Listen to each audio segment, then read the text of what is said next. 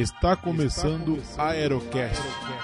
No Aerolitos. Oh, Why cry about bad weather? Enjoy it. Each moment is a treasure. Enjoy it. We are travelers on life's highway. Enjoy the trip. Each lovely twist and byway. Each bump and dip. E salve, salve, meus amigos! Estamos começando mais um Aerocast, episódio número 14. Eu sou o Léo Bruschi e vocês acreditam que o sonho de uma criança pode transformar o mundo? Eu sou o Muka e meu chefe já foi o Mickey. Aqui é o Mikael e ir pra Disney pra mim é um sonho de verão. Aqui é a Bruna e siga em frente. Olá, eu sou o Chucrutão e eu não fui pra Disney nesse episódio. É isso aí, galera! E hoje vamos falar sobre a Disney, um pouco da história da Disney. E hoje temos uma nova integrante no podcast. Bruna Alves se juntou à equipe do Aerolitos. Bruna, dê suas saudações aí para os nossos ouvintes. Bruna! Ai, gente, muito obrigada pelo convite e eu vou tentar ser o lado feminino do podcast. Eu vou tentar, eu juro. Olha aí, sensacional. Graças a Deus, tá uma cheia de cueca aqui, viu? É, a Bruna, a Bruna é o, né, o lado feminino aí no meio desse cheiro de cueca foda aí. Festival de salsicha. Nossa. Nossa, para com isso. É, Depois dessa eu desisto. Stop, stop. não, Eu acho que vou Tchau, cortar foi um prazer. é. Não vá por esse caminho, por favor. não, beleza. Depois dessa, vamos para os recadinhos. Daqui a pouco a gente volta. tá? each bump and dip. Good If there's a complication, enjoy it. Enjoy it. You've got imagination, employ it. Employ. it. Then use the roses and the snow. Joie de vivre will make them grow. Voila, that's life. Enjoy it.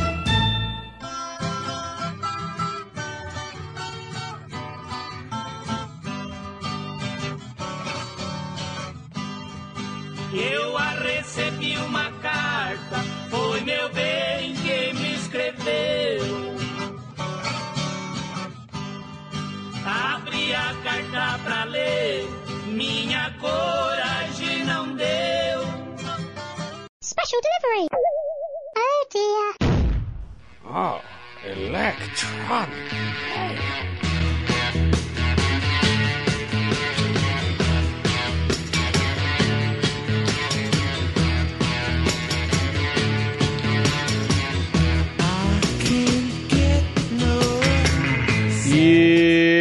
vamos para mais uma leitura de e-mails e recadinhos do Aerolitos. Sim! E hoje estou recebendo quem aqui para a leitura? Eu, o Cha... Não, não sou o Chapolin.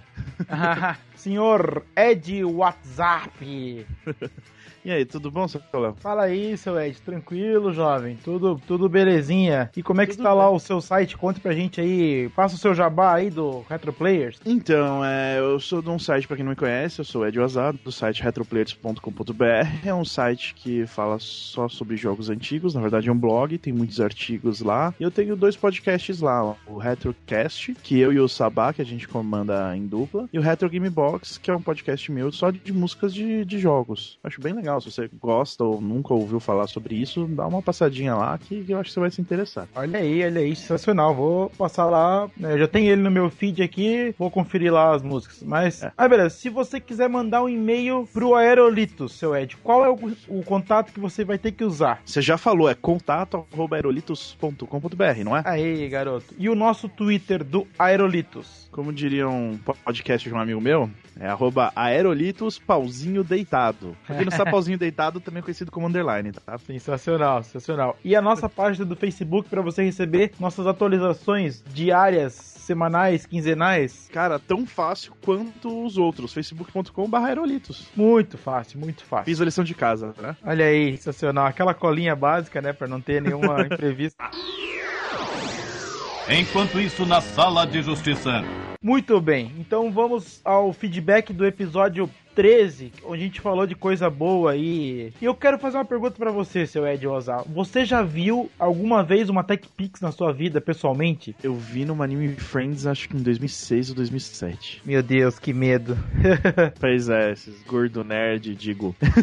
Sensacional, sensacional. Tá, muito bem. Vamos para os recadinhos então que o pessoal deixou lá no post do Aerolitos, no episódio 13. Então, o senhor ALX comentou assim. Aliás, o ALX comenta lá no podcast de vocês? Não, por acaso não, né? Eu tenho. Ou não, ou sim. Não, o Alex não comenta no podcast. Alex, por favor, vá lá e comente. Agora que eu conheci você pessoalmente, por favor, faça isso, né? A LX, passe lá no Retro Players, escute os podcasts de videogames, que também é muito legal. Mas o LX comentou aqui no Aerolitos assim: E vocês acham que essa época de vender gato pro leve passou? Tem um produto contra dores, né? Que não vamos citar o nome, que tem pior, o pior vídeo que eu já vi. Pegaram a propaganda antiga do Gelol e pioraram 300%. Aí ele falou ali ainda: Eu suspeito que meu pai comprou uma Tech Pix. Suspeito porque nunca vi, acho que nem existe. É, na briga das facas guinso contra meias vivarina, as facas guinsos vencem, mas perdem o corte. Óbvio. Óbvio, óbvio, muito, né, básico. E, e continua ali, tem uma Canon PowerShot S2, ah, S2, que meigo, né? S2 S2, coração. É, de 5 mega que tira fotos boas até hoje. De vez em quando pego ela pra brincar e não deixá-la totalmente sem uso. Cara, a Canon não tem, né, cara? É uma das melhores marcas que tem aí, né, de, de câmeras que a gente comentou, a gente traçou um paralelo aí entre as câmeras, né, a TechPix e as mesmas câmeras daquela época e não tem como a TechPix ser boa nunca, né, cara?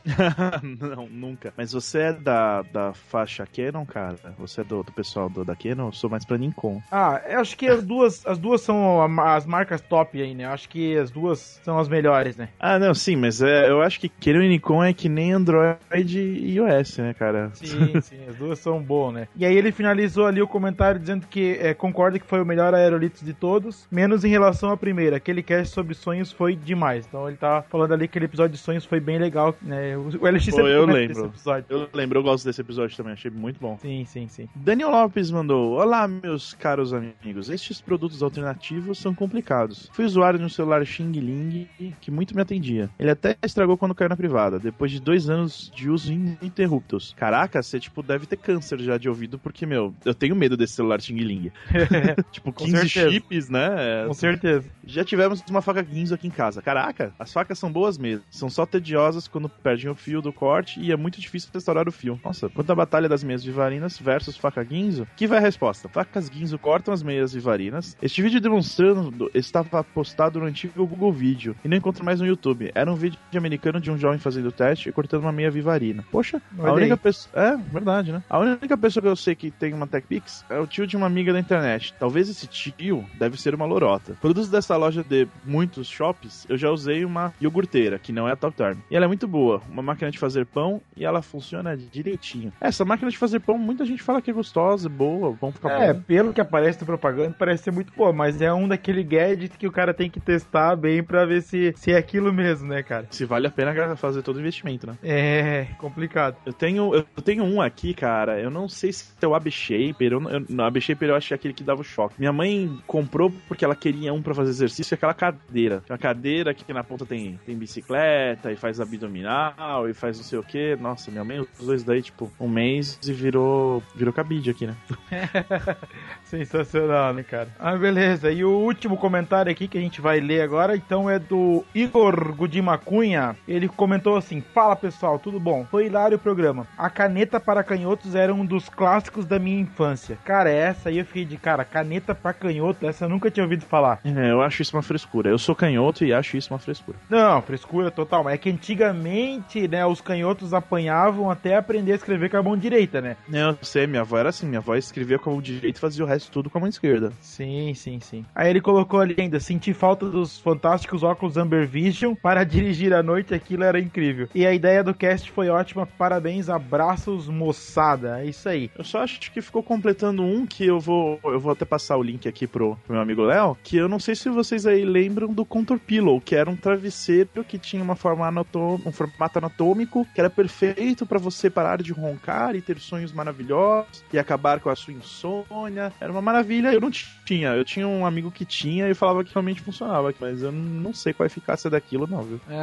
é, essa aí também é boa. É, a gente falou mais assim de gadgets de, de aparelhos eletrônicos e a gente pulou essa parte de, de saúde, academia e coisa. A gente falou mais eletrônicos mesmo, né? Sim, mas pô, pra isso e vivarina não, né? É. Não, não, esse não. É, tipo, falou, tá certo, tá certo, tá certo. Bom, eu queria mandar então um abraço pra todo mundo que comentou aí no post, né? O seu Thiago Miro, lá do TelhaCast, o Haroldo Curte, lá do Cavaleiros da Mesa Redonda, que é um ótimo podcast. Um abraço pro meu amigo De Balotin, David Balotin, que participou aí do programa com a gente, né? Que tá muito legal. Um abraço para o Fernando Minotto. Um abraço pra Bruna Alves, que agora participa do podcast com a gente aqui, faz parte da equipe. E um abraço pra Davine de Recife. Então, galera, esses foram os recadinhos aí do episódio referente ao episódio 13 e fiquem agora com o podcast. Vamos lá!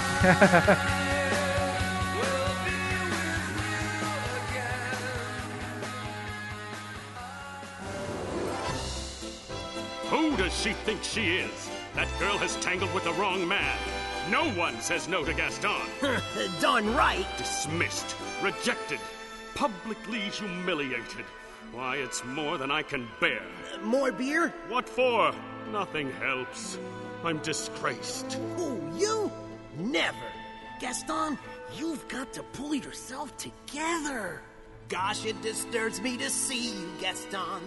E estamos de volta com um podcast. Sim, meus amigos. Então hoje falaremos um pouco sobre a história da Disney. É, vamos aproveitar aqui que temos um colaborador que trabalhou lá na Disney. Então vamos aproveitar aí esse conhecimento retido que ele teve que aprender aí para poder trabalhar lá. Então vamos começar falando então do, dos principais ícones aí da Disney, né? Que sem esse cara ter pensado toda essa, essa magia, essa fantasia, nada disso seria possível. Então falar um pouco da história do Walt Disney, né? Que o nome na verdade era Walter. Isso, Walter, Walter Elias Disney. Basicamente, então, o Walt Disney, né, ele começou ali os trabalhos dele, quando, quando ele era moleque, ele, ele entregava jornal, né, com o irmão dele, Uhum. e o pai dele era muito rigoroso, né, não sei se essa história, se vocês aprendem essa história, é, Muca, lá na, quando vocês vão trabalhar na Disney. Sim. A historinha default dele, né, que o pai dele era muito criterioso, era, brigava com ele e tal, e quando ele ficava triste, né, quando ele ficava de castigo, ele se trancava num quarto com um papel e um lápis, e ele começava a desenhar. E foi aí nesses desenhos dele que ele começou a ter inspiração para descobrir que ele queria ser ilustrador e para descobrir que ele queria trabalhar com isso, né, durante a vida dele, enfim. Foi aí que surgiu. Aí vocês veem, num pequeno ato aí de, vamos dizer assim, de crueldade do pai dele, surgiu uma coisa boa, né? Ele conseguiu reverter para uma coisa boa, né? Tanto que, acho, não, não sei se vocês sabem, é, o Walter ele não tinha, como naquela época ele não, era muito difícil, era muito difícil não, ainda não tinha muito esse negócio de documentação pra saber quem era, certidão de nascimento, RG, essas coisas, que lá é Social Security pra trabalho e tal. Lá ele, ele não tinha certidão de nascimento. Não sei se o pai dele não quis tirar ou não sei o quê. E ele ficou pensando que ele era adotado. Por muito tempo ele pensou que ele era adotado e ele se fechava no mundo dele. Por isso que ele ficava desenhando e tal, pra tentar, tipo, tirar isso da cabeça dele. Isso ainda não é uma coisa real, assim, ninguém realmente sabe se ele tinha ou não, mas isso alimentou a cabeça dele pra É. pensar que ele era adotado. É, nos registros que a gente tem aqui, a gente tem, né, o data de nascimento dele 5 de dezembro de 1901, né? en- Então, beleza. E assim, ó, ainda complementando essa parte que ele começou a desenhar e tal, é, quando ele quando ele ficava triste e tal, começava a desenhar, ele viu lá que em certo momento um rato apareceu no quarto dele, né? E esse rato ele virou o melhor amigo dele assim, ele não tinha amigo e tal. Ele começou a cuidar desse rato e beleza. E aí depois, né, anos depois, quando ele viria a criar aí o, um dos melhores desenhos que é referência, ele se inspirou nesse rato pra criar o Mickey Mouse. Fantástica, né, a referência dele, né? O Mickey em si, ele surgiu não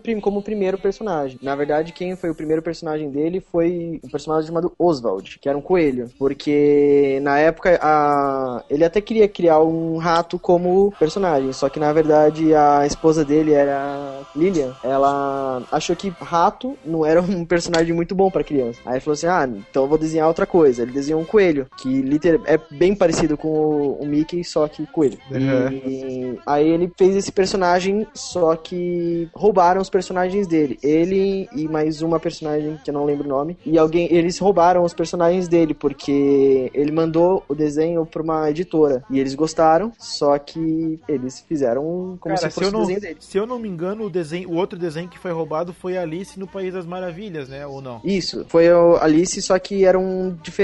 Não é o Alice que a gente tem agora. Era um tipo diferente da Alice. Ah, certo. Talvez uma ilustração diferente que ele fez e aca- acabou sendo perdido, né? Sim, que isso, esses dois foram do pra, pra pegar dinheiro pro para ele continuar a empresa dele, porque ele, ele e o irmão dele, o Roy, que agora é o CEO da Disney, e um amigo outro, um outro amigo deles criaram uma empresa pequena pra montar, pra fazer desenhos, pra fazer animações, e eles exibiam esses desenhos no, no cinema da cidade, que era na época eles eram que eles passavam na no cinema local. Certo. Aí depois eles foram pra Los Angeles e porque eles queriam ficar mais perto de Hollywood pra poder entrar na empresa na, na parte de filmes mesmo, que era o que, a, que o Walt Disney queria desde o começo. Aí o amigo dele criou uma empresa pra disputar com o Gato Félix, que na época era um dos mais dos personagens mais famosos da época. E aí sim que sai- surgiu o, o Mickey, que na verdade não é um rato, é um camundongo, e ele Aí. começou a criar o Mickey como se fosse o, o personagem mais fiel, assim, mais legal possível. Por isso que ele é meio bobão, tipo o Capitão América, sabe? Bobão que nem o Capitão América? Que história é essa, pô? É, porque na verdade o Capitão América ele foi, ele foi criado pra, pra ser o herói da América, né? Tipo, o- Uhum. o- a cara da América. E o Mickey meio que foi um pouco assim, porque ele é bem o cara bonzão- bonzinho, legal. Todos os outros personagens da, da Disney, eles têm uma característica específica, tipo, o Pateta é, é meio bobão, o Pato Donald é briguento, o, a Minnie é meio patricinha. Não, na verdade a Margarida é patricinha. A Minnie é a mesma É. coisa do Mickey, que é o Mickey e a Minnie são como se fosse o casal perfeito.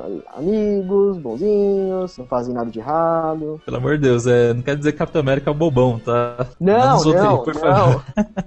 ah, foi só um exemplo. Foi, foi um exemplo, né? Sim, eu adoro Capitão América, não, não pensem nisso não. Símbolo é o americano como herói, Sim, né, no mundo. sim. Ah, e aliás, depois do Homem de Ferro, foi o filme que eu mais gostei aí dos, dos Vingadores aí. É, eu também. Misca, Musca, Mickey Mouse. Então, aí eles surgiu o, o Mickey e aí começou a, a fazer filmes ainda na época preto e branco. Que o primeiro foi o, o primeiro filme com o Mickey foi o Steamboat Willie. Foi lançado em 28, 1928. Esse foi o primeiro filme. É o primeiro filme com desenho com som. O primeiro desenho foi com ele e, e a Minnie, foi chamado Plane Crazy também no mesmo, no mesmo ano. Plane Crazy é tipo avião louco. E o Steamboat Willie até surgi- surgiu um jogo no, no, no, no Mega Drive há muito tempo atrás, que a primeira fase era nesse Steamboat Willie. Você usava o Mickey como um personagem qualquer, tipo um personagem colorido e tal, só que ele passava numa fase preto e branco. Muito legal, indico depois. Ô, Moco, você já ouviu falar de algum. É, não sei, já vi uma lenda que o, o Mickey no começo é meio. Ele não era bobinho que nem a gente conhece, conhece hoje, ele era meio bravo. Veio até uma animação. Não sei se foi o do, do Mickey, era uma animação que ele era meio estranho. Não era o, o Mickey que a gente conhecia hoje, era um Mickey É. meio diferente. É diferente. Os dos primeiros, se você for pegar as primeiras animação aí, é bem diferente o Mickey. É porque, na verdade, ele era, como ele era o primeiro personagem, ainda ele queria fazer como se ele fosse idêntico a todos os tipos de pessoas. Não realmente um símbolo. Só depois que ele começou a mudar, tipo, bem. até bruscamente, assim. Porque aí saíram novos personagens. Em- logo depois, acho que entre 1930, por aí, aí que já, já surgiu outros personagens. Tipo o Pato Donald, o Pluto, o Pateta. Os dois personagens mais conhecidos, no caso, né, são o Mickey Mouse e o Pato Donald. E o Mickey Mouse, em particular, ele foi o personagem mais rentável pro Walt Disney e talvez o mais conhecido de todos, né? Então, o personagem que mais deu dinheiro pra Disney foi o Mickey, né? Eu acho que nos anos 90 e nos anos zero, se a gente pode colocar assim, o Mickey não foi o impacto dele não tem sido tão grande, né, nas crianças e tal. Mas se tu for pegar aí anos 60, 70, 80, o Mickey ele era muito forte, né? O Mickey era tipo a Mônica daqui. Quem nunca Sim, leu o gibi da Mônica aqui tá mentindo. É isso, Mônica é muito bom. Sim. Maurício Vai de Souza- casar, hein? Vai casar, você viu? Pois é, cara. Que história. Cara, pior que quando eu era pequeno eu imaginava os dois também. Eu sempre era muito juntos ali, eu sempre imaginava os dois é, que namorando juntos. Vixe, Maria. Uma curiosidade rápida, é, o Mickey, na verdade, era pra ele ter o nome de Oswald, só que como ele foi roubado, nome, o nome Oswald também foi roubado, ele teve que escolher outro nome. Foi pra Mortimer. Ah, é verdade, eu ouvi falar disso aí. Só que Mortimer, a, a Lilian não deixou. Ela falou que se. A Lilian, a esposa dele, falou que se ele. Isso é, isso é lenda, mas ela não deixou mesmo. Mas a lenda é que ela disse que ia sair de casa se ele colocasse o nome de, de Mortimer. Caramba, por que, cara? Mulheres Porque- tão extremas, né? É, você viu? Porque Mortimer era um nome muito feio. Assim, era muito. Não é que era feio, era que era muito forte, assim, muito. Nome estranho, né? Isso. Ia ser Mortimer Mouse. Aí ele falou assim: ah, então eu vou colocar outro nome um pouco mais infantil, que era a intenção. Aí surgiu o Mickey Mouse. E Mortimer ia ficar Morte, né? Que a redução de Mortimer era Morte, aí ia ficar É, Morte que- e Mouse. É que lá não, o, o, o Mort é diferente, né? Mas o Mortimer, ele não tava pensando muito em coisas meio, tipo, internacionais. Então ele nem pensou nisso. E o nome Mortimer é um nome é, conhecido nos Estados Unidos. Nunca vi ninguém com Mortimer lá, mas é um nome, assim, de velho, digamos assim. Nome de velho, exatamente, que nem tipo, sei lá, Juareza, É, Jairo. exatamente. É... Desculpa quem tem esse nome aí, mas. é Faz nome parte, faz que parte. Não, não- o pessoal não costuma usar hoje, né? É Aí meio- aparece um comentário no, no post. Pô, meu nome é Mortimer, caralho. Caraca.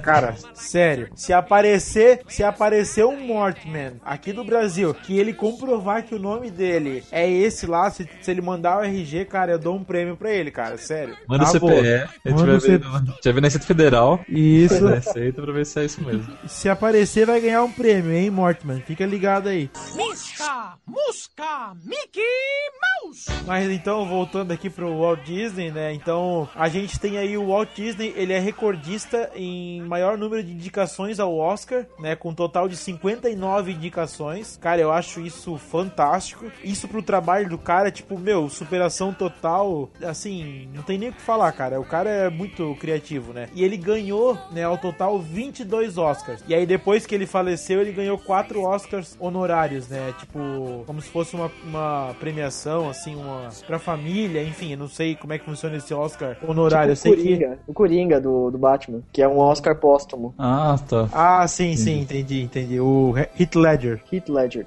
isso. Ok. Pô, só um Então- adendo, só um adendo aqui. O Walt Disney já foi cineasta, produtor cinematográfico, diretor, roteirista, dublador, empreendedor e filantropo. O cara era praticamente o Tony Stark da época dele, cara. Sim. Caramba. Não, pior que ele parece o pai do, do Tony Stark do filme. Então, É verdade, é verdade. uma coisa que pouca gente sabe, aliás, pouca gente faz essa junção, é que no Homem de Ferro 2 tem a Star Expo, que é a feira que o Tony Stark mostra pra todo mundo como é o futuro e tal. É, o Epcot, que é um dos parques da Disney, ele, é, ele foi feito, na verdade, pra ser como se fosse um, uma feira onde as pessoas mostravam como go- gostaria de ser o futuro. Esse modelo é muito parecido com o do, do Epcot. O modelo que tem no filme é bem parecido com o Sim, do... aquela, aquela bola, né, que eles colocam os mísseis lá, né? Exatamente. É muito, muito parecido. E muita gente fala que eles, basea- eles basearam o Tony Stark do filme no Disney, Walt Disney. Tanto que nos filmes, no filme, nesse mesmo filme do Homem de Ferro 2, tem um vídeo que ele fala sobre a feira. O pai dele? E- exatamente, o pai dele fala da, da feira e tal. E a mesma coisa acontece no Walt Disney. Tanto que, pra eles passarem a- as informações pra quem trabalha na Disney novo, quem é novo na Disney, eles fazem uma. como se fosse uma. Um é como se fosse um treinamento. treinamento. Isso, é como se fosse um treinamento. Eles fazem um treinamento pra você e tal. E eles mostram um vídeo de como se fosse o Walt Disney falando pra você que é novo trabalhando na Disney. Olha, você que vai vir trabalhar aqui conosco. E é igualzinho o, o, o jeito que o Tony Stark fala. A primeira vez que eu fui, a primeira vez que eu fui na, na Disney fazer esse treinamento, eu tava um pouco me ferrando, não sabia que, que ia, ia aparecer isso, porque no filme do Tony Stark, do Homem de Ferro 2, ainda não tinha lançado. Agora, dessa vez, eu tive que rever o vídeo e, meu, juro, todo mundo eu- se olhou assim, pô, é o Tony Stark. Aliás, mentira, o pai do Tony Stark. Howard Stark. Howard Stark. Nossa, foi muito idêntico. Todo mundo ficou tipo, caraca, é igualzinho. Ah, muito bom, muito bom. Misca, Musca, Mickey Mouse. Só pra, com- só pra completar, ele começou a fazer os filmes mesmo, porque até, até lá ele só fazia desenhos. Ele começou a fazer os filmes com a Branca de Neve, que foi o primeiro filme com Longa-metragem. cores. Isso, foi longo, longa-metragem com cores. E foi bem pesado, foi tipo três anos de duração de produção, assim. Fez muito sucesso, foi o primeiro filme de animação que fez tanto sucesso. assim. Sim, e se você pega os filmes antigos da Disney, cara, eles são bons até hoje. Eles são muito bem desenhados. São incríveis, cara. Muito são bom. incríveis, muito bom o desenho. Eu lembro uma vez que eu comprei para uma das minhas sobrinhas uma edição especial da Branca de Neve, que nos extras mostra como eles fizeram o filme. Tem um storyboard, Uhum. os sons, como eles fizeram tudo, com o Walt Disney explicando como que foi feito. Foi lançado em já procurei 2001. de novo. Eu já procurei de novo para comprar e não há. Foi lançado em 2001, com, porque fez 100, 100 anos do, do nascimento do Disney, aí, do Walt Disney. Aí eles fizeram essa compilação da- do- dos, melhores, dos melhores momentos, não, do, do remake da Branca de Neve. Não um remake, mas um- uma melhoria. Ô, Muca, você ouviu falar que o Walt Disney, ele era maçom, uma coisa assim?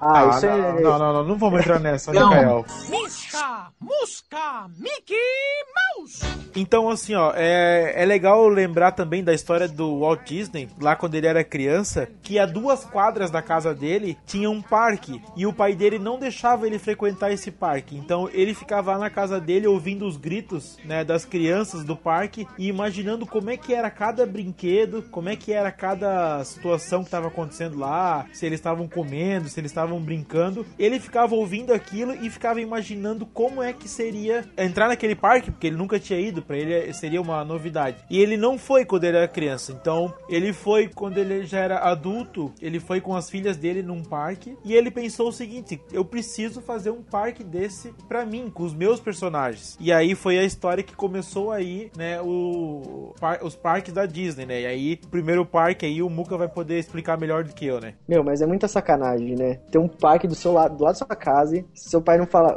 não, você não vai.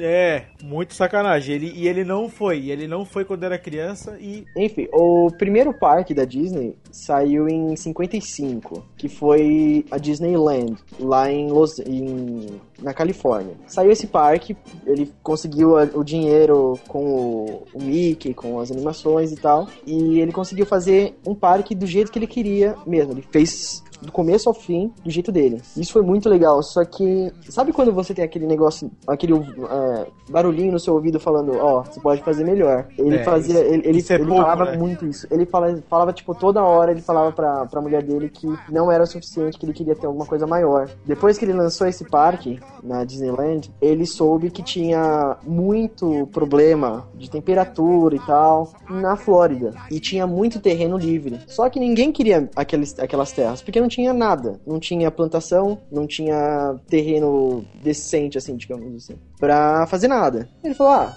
tá aí, é barato, vamos lá. Ele comprou na, tipo, sem ninguém saber. Ele comprou na sorrateira. Muito, muito terreno. Muito terreno. Sim, na época era uma coisa assustadora. E ele conseguiu montar do começo ao, ao fim os, todos os parques da Disney, todo o complexo Disney. Cara, quase que eu brinco aqui quando ele falou que não tinha nada, eu quase brinquei. Era uma casa muito engraçada, não tinha teto, não tinha chão. Eu quase que deixa- falei. O Mika falando que ele chegou e comprou os terrenos, foi muito barato. Não, coisa, o Muka falou, não o Mika.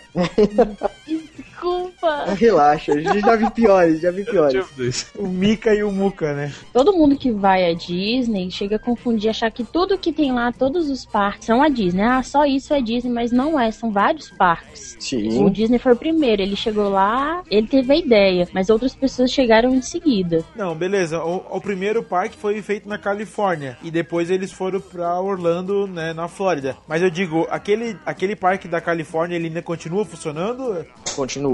Ah, tá. Então quer dizer, são várias Disneys nos Estados Unidos. São várias Disneys pelo mundo. Ah, pelo mundo? Tem Kong, na França, tem? na França, em Hong Kong. É, Olha, só na- tem França e Hong Kong. É, eu lembrava da Europa só, mas eu não lembrava aí dos outros vários parques nos Estados Unidos, né? Sim, eu tenho um amigo meu que ele trabalhou na Disney da França. E é muito França. parecido com o da, da Disneyland. Porque o da Disneyland é muito pequeno, que, foi, que é o da Califórnia. Ele é bem pequenininho se você forem com- vê em comparação ao do, do Disney World, que é o de Orlando. Ah, tem o Disneyland e tem o Disney World. Sim. Ah, sensacional. Então já tá separando aí os parques, né? Aham. Mas, mas assim, o principal que o pessoal, tipo, ah, eu vou visitar o parque da Disney é de Orlando, né? De Orlando. Todo mundo pensa que começou a Disney em Orlando, mas na verdade começou a Disney na Califórnia, os parques. Ah, certo. Na Disneyland, começo, teve a- a- na Califórnia, montaram todo o esquema da Disney mesmo, todo o castelo da Cinderela foi lá e tal. E fizeram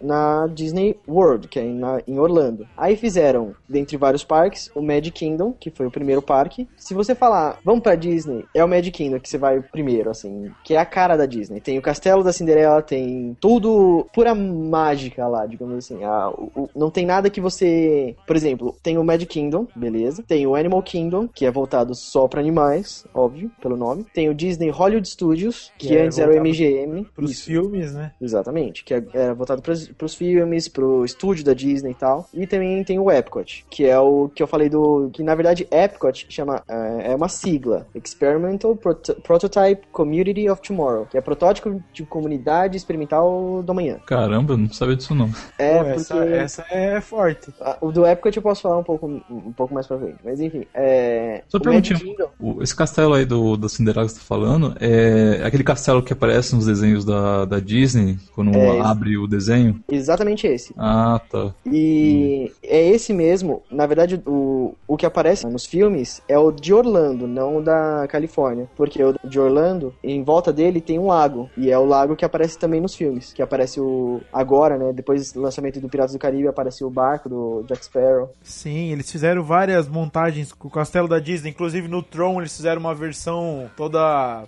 Toda mecanizada, né? É, um negócio assim, high-tech e tal. Então, tipo, pô, eu achei muito legal isso, assim, que eles, que eles quebraram um pouco aquele clichê, né? De aparecer sempre o mesmo castelo, né? Sim, eles fizeram. Eu acho que eles começaram a fazer isso desde que saiu o Piratas do Caribe. Aí depois do Piratas do Caribe eles fizeram com o Piratas do Caribe, fizeram com acho que algum da Marvel, eu não lembro agora. Mas eles não querem mexer na Marvel, nos filmes da Marvel. Querem deixar tudo pros estúdios. E com o Tron. Foram alguns outros filmes, agora de cabeça eu não lembro. Cada um, é, isso é passado pra gente, cada um desses quatro parques, são mais parques, mas esses são os quatro principais. É, o Magic Kingdom, ele é focado na mágica. O Animal Kingdom, ele é focado no entretenimento com, não só exatamente com animais, mas meio ambiente. Tipo um zoológico? É o melhor Exatamente. zoológico do mundo, não é? Sim, mas é... Muca, para, para, para, para. Você, como cara que trabalhou lá, tem que falar bem da Disney, pelo sim, amor de sim, Deus. sim, sim, sim, Como é. assim? Tem que É fazer melhor, é propaganda. melhor. Não, porra. é- não, mas falando sério, eles tratam muito, muito bem os animais. Sim, com certeza. Não é um circo. Não, não- eles não usam animais como exibição, coisa que tem na Universal, é, que é o... Enfim, muita gente confunde exatamente isso da Disney, que a Disney é a Disney e a Universal é a Universal. Mas, quando a galera vende os pacotes da Disney, na, na CVC, na Stella Baus, enfim, Não eles tô pagando, falam, não pode falar não, hein?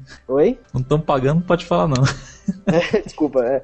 Naquela empresa. X, aquela empresa Y, eles vendem os pacotes da Disney, falando assim, ó, você vai pra Disney. Tem o Magic Kingdom, tal, tal, tal. O parque da Universal, do Harry Potter, blá. Isso não é da Disney, tá? Parque do Harry Potter, parque Ah, do... entendi. Até o parque que tem os personagens da, da Marvel, que agora é da Disney, não é da Disney. Mas não ficam próximos um dos outros? Ou não? Mais ou menos. Mais ou menos. É, Ah. uma, é uma caminhada legal de carro. né? Mas é... Ah, tá. Nossa, eu tinha ideia que era tudo meio junto assim, entendeu? Não, até os parques da Disney em si são teoricamente longes. Eles ficam no mesmo, numa mesma área, enorme. Tem uma imagem aqui que dá pra você ter uma ideia. Tipo uma cidade assim.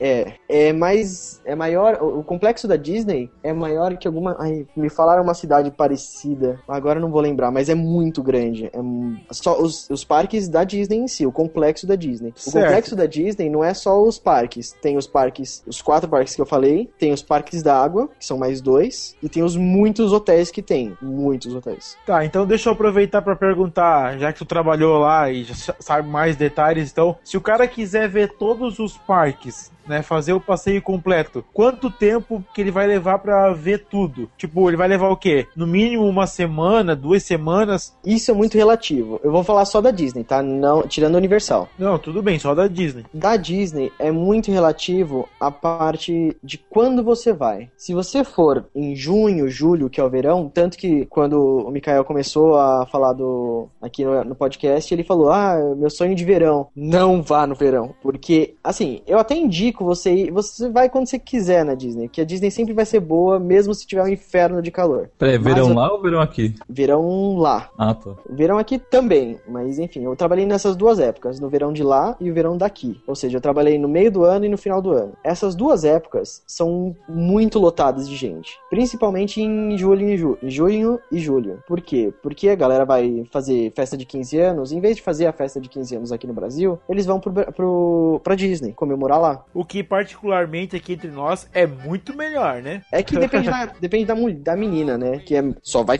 vai mulher. Assim, vai alguns meninos, mas não exatamente pra comemorar os 15 anos. E isso não é só coisa do Brasil, tá? É México, é Argentina. A Argentina faz muito isso de 15 anos. Lota de argentino. Foi uma vez um grupo de 750 argentinos. Meu Deus. Peraí, um grupo só de. Há uma granada, né, cara? Nossa, cara. Depois eu conto, quando a gente for um pouquinho mais pra frente no, no de turismo, eu conto sobre- esse grupo de 750 argentinos. Mas então, voltando pra, pro, pra data. Se você for lá pra. Agora, nessa época que a gente tá agora, agosto, setembro, até outubro, é a melhor época. Porque tá calor, mas não é um calor infernal. Dá pra você ir em todos os parques, assim, bem, em um dia. Cada parque em um dia. E não tem muita fila. Tem fila, sempre vai ter, mas não tem muita fila. A melhor época, na minha, na minha opinião, na minha singela opinião, é em outubro. Porque tem o Halloween. E a melhor época pra você ir no parque é no Halloween. Até os, as pessoas que trabalham lá vão de fantasia. Putz, que da hora. Sensacional, é sensacional. Mamãe quer ir pra Disney. Eu nunca fui né, né, nessa época, mas eu tô, já tô planejando de ir ano que vem de novo pra lá com a minha família nessa época. Tá, mas aí pra passear, não pra trabalhar. Pra passear. Não trabalho mais lá. Não vou trabalhar mais lá. Não porque não quero, mas é porque não tem mais programas pra fazer lá. Cara, você sabe que eu, pra mim é muito estranho pensar em ir pra Disney, cara. Porque desde pequeno eu via, assim, a TV, assim, a Disney e tal, assim, as coisas. Cara, eu sempre vi uma coisa muito impossível pra mim, cara. É que é uma coisa, sério, quando você pisa lá, você pode ser a pessoa mais é, chata do mundo, a pessoa mais séria do mundo. Você, pisa lá, é outra coisa. É uma imagem totalmente diferente. Você olha, é, é puro marketing, né? Mas é. Você olha e você fala, putz, isso é sensacional. É, uma depois- magia totalmente diferente. Depois é, a gente vai falar do. Qual a possibilidade de ir pra Disney, os valores, essas Sim. coisas, assim. Porque isso que foi uma coisa que, assim, que pra mim era muito impossível. A questão que não sou de família abastada nem nada. Então, pra mim era muito. Sabe, algo muito longe. sou de assim. família abastada, mas eu tenho um Core i7 com 16 GB de RAM. Agora, O cara vende o computador e vai pra Disney, né, cara? Porra. Vai, faz Agora, compra compra, graças a Deus, tranquilo. agora eu posso, né? Mas antigamente, cara, quando minha mãe me perguntava o que eu queria ser na vida, eu falava que eu queria ser cobrador de ônibus. Nossa, cara. Nossa, que deprê. Eu te juro. Que futuro tinha essa criança? Ela falou, não, tem uma coisa melhor não pra você pensar. Não, eu falei, ah, então eu quero ser taxista. Porque, Nossa, cara. Nada contra. Melhorou muito. Porque que- pra mim o táxi paga muito caro. E, e cobrador de ônibus vivia com dinheiro na- no bolso, né? Pra dar o troco. Na época, né? Que não tinha bilhete único aqui em São Paulo. E pra mim é a pessoa mais rica do mundo, cara. Porque eu. é, na época era difícil, foi bem difícil pra gente, cara. Tava uma situação financeira bem complicada. E assim, mesmo que sendo criança, a gente tinha consciência de que a gente tava numa situação complicada. Então qualquer pessoa que veio com dinheiro assim, ah, era rico, cara. Então o cobrador de ônibus, de ônibus pra mim era o cara a pessoa mais rica do mundo. Tava sempre dinheiro no bolso, Mas- sempre dinheiro ali, sempre mas- dinheiro ali no, no, no guichê lá. Misca, Musca, Mickey Mouse. Mas então, Mikael, veja pelo lado bom agora. Vamos para o próximo tópico. Agora que você tem dinheiro, você pode. Olha, falando né, você tem muito dinheiro, vá, oi. Muito dinheiro você pode se preparar para ir viajar para conhecer a Disney, né? Então a gente chega aqui no nosso tópico que é a viagem para Disney. Documentação aí para para viagem, acho que passaporte, né, que é o mais básico. Né? Daí o Muca vai falar mais detalhes aí dos, da documentação, né? Ó, primeiro a gente tem que pensar no básico, que, é a... os pacotes da Disney. Você falou que é, é difícil realmente ir pra Disney. Sim, é muito difícil, é bem caro. Mas não é o fim do mundo. Se o cara fizer um pacote e pagar uma prestaçãozinha por mês, tem como ir, né? Tem, é, tá muito fácil pra ir pra Disney. Juro pra você. A Disney em si é um, é um lugar que agora todo mundo pode ir. Sem sacanagem. Porque eles fazem pacotes de diversos preços de, sei lá, 5 mil reais até 10 mil reais. Sim, 5 mil reais pra mim já é caro, mas se você for pensar, eles conseguem dividir pra você em muitas 20 parcelas. vezes? Sim, é, eu, eu já. Sério mesmo, as pessoas que vão lá, elas mesmas falam que não podem gastar em, dinhe em dinheiro em nada, eles só podem ir lá, comer e acabou. Então, ir pra lá, sério mesmo, tinha pessoas que, que falavam, putz, é, qual que é o lugar mais barato pra ir? Que eu não tenho mais dinheiro. Ah, qual- quantos dias você já tá aqui? Ah, dois. Você vai ficar aqui quanto tempo? Mais uma semana. Então, Ixi. tipo, é, a galera vai lá sem, sem, sem preparo, digamos assim. Então você tem que levar passaporte, você tem que levar um documento a mais, por exemplo, RG ou CPF, ou CPF, é, carteira de habilitação. CPF lá nos Estados Unidos. É. Agora, o mais importante, na minha opinião, é você levar não só o passaporte, mas como uma segunda via do passaporte. Porque ninguém anda com passaporte na mão, porque pode perder ou ser roubado, como já aconteceu com uma pessoa muito próxima a mim. Sério, passaporte, você perder o passaporte lá é, a- é realmente a pior coisa que pode acontecer. Dá pra tirar outro, lá eles tiram outro, tal, tranquilo mas é melhor não perder. Você quer sair pra, pra, pra balada, você quer ir beber em algum lugar, ou até no- nos parques mesmo, eles vendem cerveja e tal. Precisa mostrar documento? Mostra a habilitação. Se eles não, não quiserem ver a habilitação, fala assim, ah não, tem que ver o passaporte. Mostra uma... Habilitação o quê? Tu diz carteira de motorista do Brasil? Isso, a carteira de habilitação do Brasil. Certo. Eles aceitam lá. A maioria dos lugares, não todas. Interessante, não sabia disso não. É. Mas é. Sei que tem um CNH internacional. Sim, você pode tirar também aqui, mas não, não, não vale tanto a pena. E a segunda via do passaporte, eles não ligam, não acham que é, que é uma coisa falsa, ou não, eles realmente aceitam. Mas eu ainda levava o- a, a minha carteira de habilitação, tranquilo, nunca deu problema. Na verdade, deu problema só uma vez, na Universal, mas eu também tava com passaporte e tal, tranquilo. Tá. Ô, Moco, então, eu não tenho passaporte. O que, que eu faço pra ter o passaporte? Tem informação sobre isso? Ó, pra tirar o passaporte é ironicamente muito fácil. O problema é o visto. O passaporte, você, você pode entrar no, no site da, da, da Polícia Federal. Eles têm vários lugares que você pode tirar o passaporte, tipo, em cidades mesmo. Dá pra tirar provavelmente na sua cidade, na cidade de quem tá ouvindo. Ah, em São Paulo deve dar pra tirar direto, né? Dá, é, é bem tranquilo. O passaporte em si é muito tranquilo. Eles não vão te negar, é bem tranquilo. Você tira com RG, com o, ou CPF, com. Pra tirar a primeira vez, é até mais tranquilo às vezes tirar pela primeira vez do que refazer, renovar o passaporte. Mas isso sai em- dependendo, dependendo do lugar que você tá, se você é, se é muito longe da sua cidade, se é muito perto, eles. Você faz o passaporte, preenche tudo, entrega pra eles e dura de uma semana a, sei lá, três semanas no máximo pra estar pronto. E, e você falou em segunda via de passaporte, mas como é, como é que você tira uma segunda via de passaporte? Eles, eu só Uma pedi. cópia. Uma cópia, Uma ele cópia. falou. Uma Isso. cópia? Ah, tá, entendi. É, a não cópia- precisa ser autenticada, não. Só Não, tira tipo uma assim, xerox não. mesmo. Não, eles não ligam. Ah, tá, entendi. Juro pra você, não é. Não é. Eles. Eu, na- da primeira vez que eu fui, eu levei uma cópia e plastifiquei. Eles estavam um pouco se ferrando se estava plastificado ou não. Tanto que na segunda vez eu levei uma cópia, usei pelo, no primeiro dia. Aí de resto eu usei a habilitação.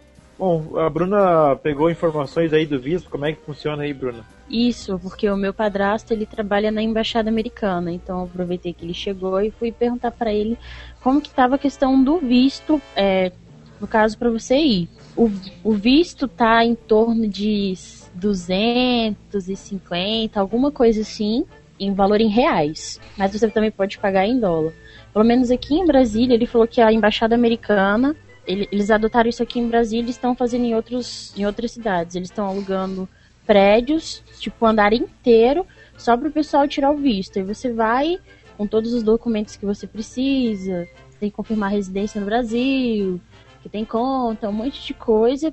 Você vai dar a entrada para marcar a entrevista direto com o cônsul para você poder pegar o visto. Que muita gente acha que é simples para tirar o visto, mas você dá uma entrada e agenda uma entrevista para poder pegar o visto, né?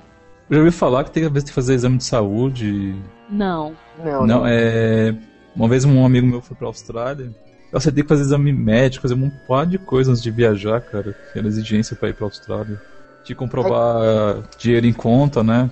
Essas É que coisas. assim, pra tirar o visto, tem mil vistos diferentes. Tem de trabalho, é, tem de Estudante, né? tem de estudante, tem de eh, residência, tem de. O meu último que eu tirei foi de representante cultural, tem uma porralhada. E cada um É, parece ter um prazo pra você ficar no país, né?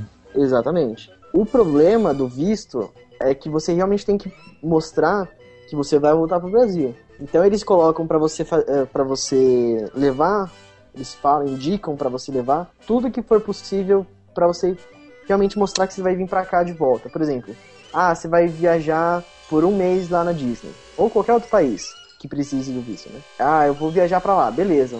Como eu posso, como você pode me provar que você vai voltar? Você estuda? Ah, não.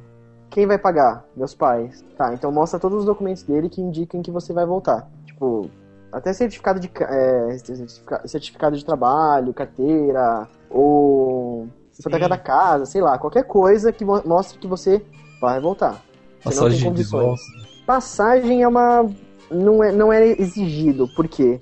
Porque muita gente tira o visto de, de turismo, principalmente de turismo, sem a passagem comprada. Hum. Porque eles falam assim, ah, é, eu quero um de turismo porque eu trabalho muito de, de ida e volta para os Estados Unidos. Então eu não sei quando que eu vou- vou realmente viajar para lá. Eles não ligam para esse não é o problema, a passagem em si não é o problema. Mas o problema maior é o, o que você está fazendo aqui que vai indicar que você pode voltar. Você não vai ficar lá ilegal, entendeu? Misca, Musca, Mickey Mouse! É, a documentação acho que, da, da passaporte, eu ouvi falar que é da Polícia Federal que você tira, né? E eu ouvi Sim, falar sim, que tá bem, tá bem complicado agora, velho. Tá muita gente tirando. É, E você agenda, né? Porque hoje você não, não não é uma fila, simplesmente. Você agenda um dia e hora pra você ir na Polícia Federal. Não, é porque aqui em Brasília é, tem um serviço chamado Na Hora. Que você vai, e como o próprio nome já diz, você tira o passaporte na hora. Você só precisa levar alguns documentos, se eu não me engano é RG ou CNH, comprovante de residência. Vocês têm que levar carteira de trabalho, eu sei que tem mais algum documento. E você vai e tira o passaporte na hora. Eles tiram sua foto na hora, todas as impressões digitais, eles fazem tudo. Eu acho que você espera uns 20 minutinhos você já sai de lá com o passaporte na mão. Pô, que legal, né? É que o passaporte em si, todo mundo pode tirar. O problema maior, o que dá mais tempo mesmo, é o visto. Tem dias, por exemplo, que você vai, vai, quero viajar pra Disney daqui a um mês. Boa sorte pra tirar o visto, porque principalmente em- na época de férias mesmo, por exemplo, final do ano ou meio do ano, você vai marcar, por exemplo, ah, eu quero ir pra Disney em dezembro e já é novembro. Ah, tranquilo, vou tirar o visto, vou entrar lá no site do, da embaixada americana. Você vai ver, tá tudo pego já. Pra gente que vai viajar só no meio do ano. É muito lotado de. Por isso que tem muito. muita gente que tira o visto por outros métodos, né? Que não são muito indicados. Só pra entender um pouquinho, o visto, ele é uma autorização do país, pra onde você vai, é uma autorização pra você viajar pra esse país, né? Basicamente. Só que esse visto, ele, ele tanto é na, na saída quanto na chegada ou é só na saída? É só na, na ida. Mas ele conta como se você fosse ir e voltar. Então lá no, no aeroporto, você vai mostrar o seu passaporte. Eles vão ver o seu visto, eles vão te dar um, um papelzinho grampeado no seu visto. Que você vai voltar, no- quando você voltar pro Brasil, eles vão tirar esse, esse papelzinho para mostrar que você voltou. Ah, tá. E, Eu acho que é os I-129, enfim, eu não lembro agora. e, esse, e é, é, qual a proba- proba- probabilidade de eu ser Opa! barrado no aeroporto do- dos Estados Unidos? Porque tá acontecendo muito isso. Quer dizer, não, não nos Estados Unidos, mas na Europa tá acontecendo muito isso. Então, é uma, é é uma coisa meio complicada porque eles não podem te parar. Se você tirou visto aqui, eles não podem te parar lá. Eles podem implicar com você. Podem falar, ele olhar no seu visto e falar assim, não, eu quero, ver, eu quero checar o que você tem na mala. Aí eles vão ver toda a mala, vão ficar te perturbando, fazer pergunta, mas nada de muito sério. Não fique com medo na hora de ir viajar. O problema normalmente é na volta. E quando você tá voltando, tem muita gente muambeira. Muita, muita gente. Que vai lá, faz a farra lá. Porque assim, o Brasil é o único que pode levar duas malas para os Estados Unidos. Duas malas de 32 quilos cada uma. Então tem muita gente, eu por exemplo, eu fui com uma mala e uma mala dentro dessa, de- dessa mala. Porque eu sabia que eu ia voltar com mais coisa. Porque eu ia ficar, com dois, ia ficar lá dois meses. Então eu ia realmente, voltar com mais coisa. Mas tem gente que faz. É nada, eu não trouxe nada.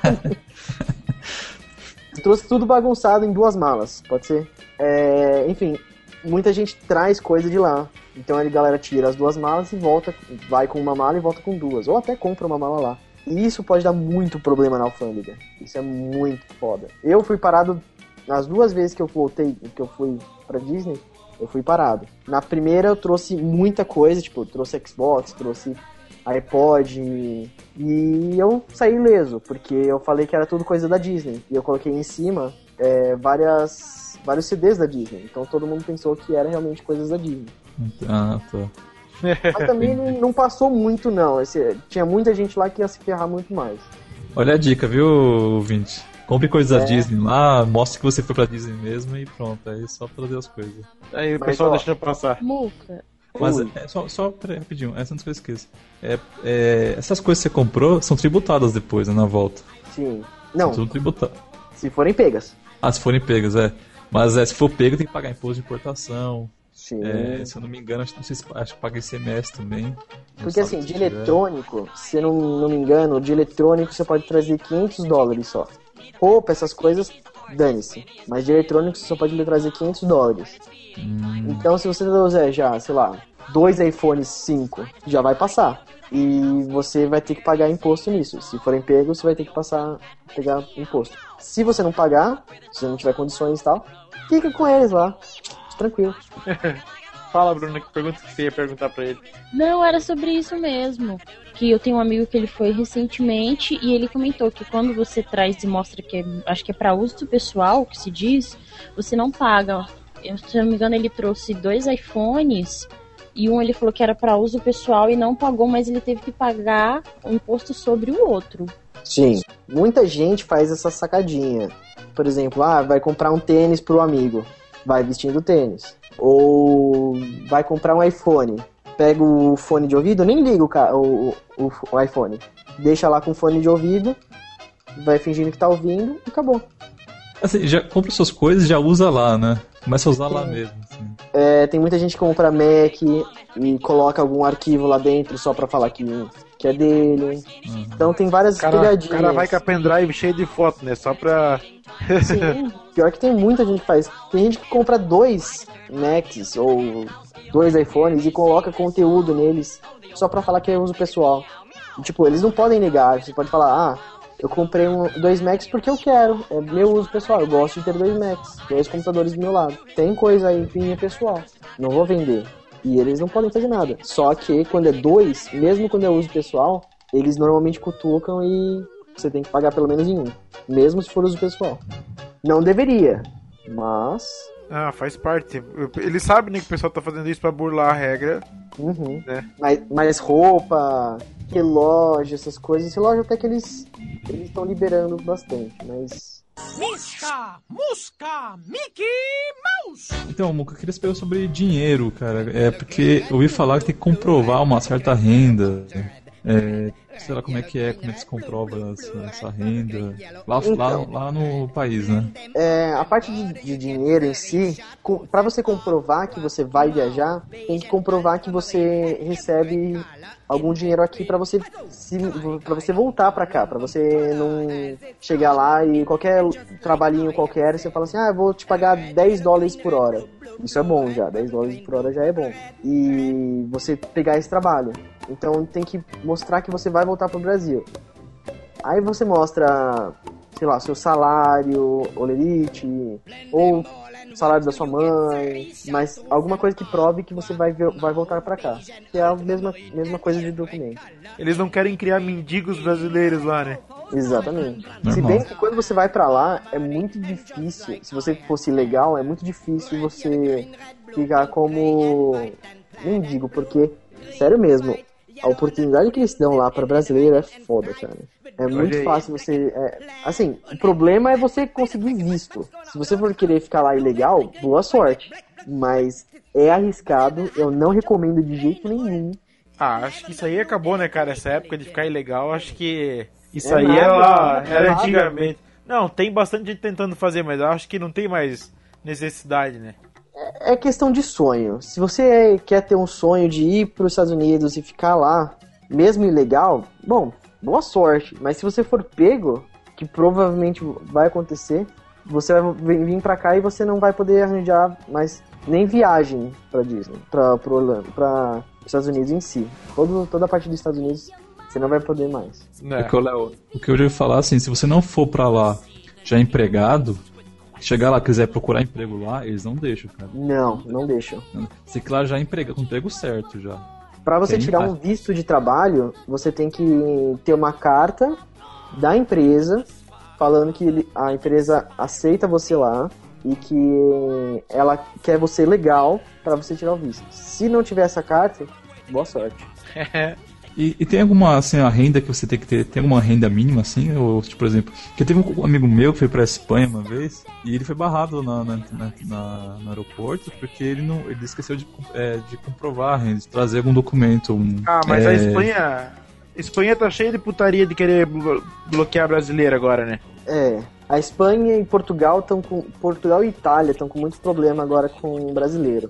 Cara, Portugal, Mas, né? É, Portugal e Itália também, porque a minha irmã ela foi pra Itália é, esse ano e ficaram. e isso, ela foi pra Suíça, ela foi pra Itália de, de trem, e lá no trem eles barraram ela. Queriam saber se ela tinha possibilidade de se manter lá pra viajar e tal. E ela provou que tinha dinheiro e tal. Mas isso não é muito obrigatório, digamos assim. É melhor você levar uma quantidade certa de dinheiro, pelo menos, por exemplo, mil dólares ou dois mil dólares. É o mínimo. Que é o Sim. que você vai gastar lá. De espécie, você tá falando? Não, não. Espécie Ah, tá. não. Você pode levar tanto em dinheiro como em cartão. Eu, por exemplo, eu levei. Eu levei pouco dinheiro, mas eu levei, sei lá, um terço só do, que eu, no- do total em dinheiro, o resto em cartão. Porque lá tudo vira em cartão. Tudo anda com cartão. Você pode no- na, comprar um chiclete de 50 cents. Você paga em cartão. Caraca. É muito Ah, tranquilo. Tem todos cartão os de- lugares tem. Cartão de débito aqui no Brasil também. Sim. É até uma segurança você andar com cartão, né? Eu imaginei o cartão de crédito, comprando car- chiclete e cartão de crédito. Só que o cartão de débito lá, se você perder, bloqueia na hora. Porque não tem senha. Cartão de crédito tem senha, mas cartão de débito não tem senha. Olha, Você ao passa- contrário daqui. É. Você, no máximo você vai assinar. Não é o contrário, Mas- não? Geralmente no Brasil é o Eu- contrário. Eu só tinha cartão de débito lá. Não tinha cartão de crédito. Nem o, o VTM, que é o Visa Travel Money, que é o que você põe dinheiro aqui e vai direto pro seu cartão nos Estados Unidos ou em outros, outro país.